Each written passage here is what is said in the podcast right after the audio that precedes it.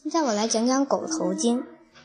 狗头金内含石英角粒，里面是有金，但是杂质比较多，含金量只有百分之九十四，总质量为两千八百三十克，其中金含量只有两千三百五十八点八九克，所以这样一折换，含金量就。降低到百分之九十四了。我再来讲讲蓝玛瑙。蓝玛瑙通体大约是蓝色，但是上面有个白色的环，它被打磨成了球形，应该也是人工打磨的话吧。它旁边还有一颗蓝玛瑙，这颗蓝玛瑙和那那颗蓝玛瑙又不一样，为什么不一样呢？它上面有一块棕色，可能上面有杂质吧。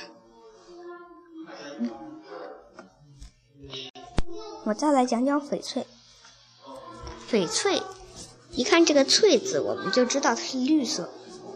然后我们现在也有很多历史文物很有名的，是翡翠做的，比如说翡翠白菜什么的。翡翠也有做戒指的，但是比较少，应该。翡翠，我再讲讲孔雀石。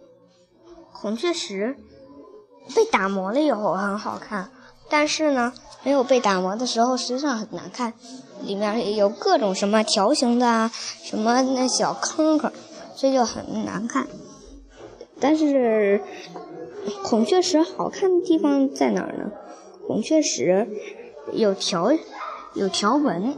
而且大多都是深浅绿色不断的在变，有一有一种让人感觉到墨色墨的感觉。我下面再来讲一讲绿松石。绿松石也经常被作用作为珠宝，但是绿松石有仿冒品，反而也仿冒的不是太像，因为绿松石，嗯，真的绿松石是浅绿色。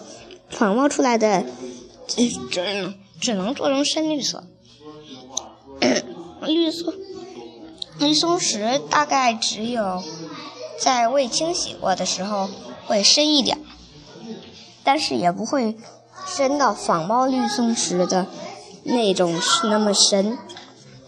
合成绿松石比绿松石要更好看，因为它的褶皱要稍微少点儿。而且裂缝也稍微少点儿，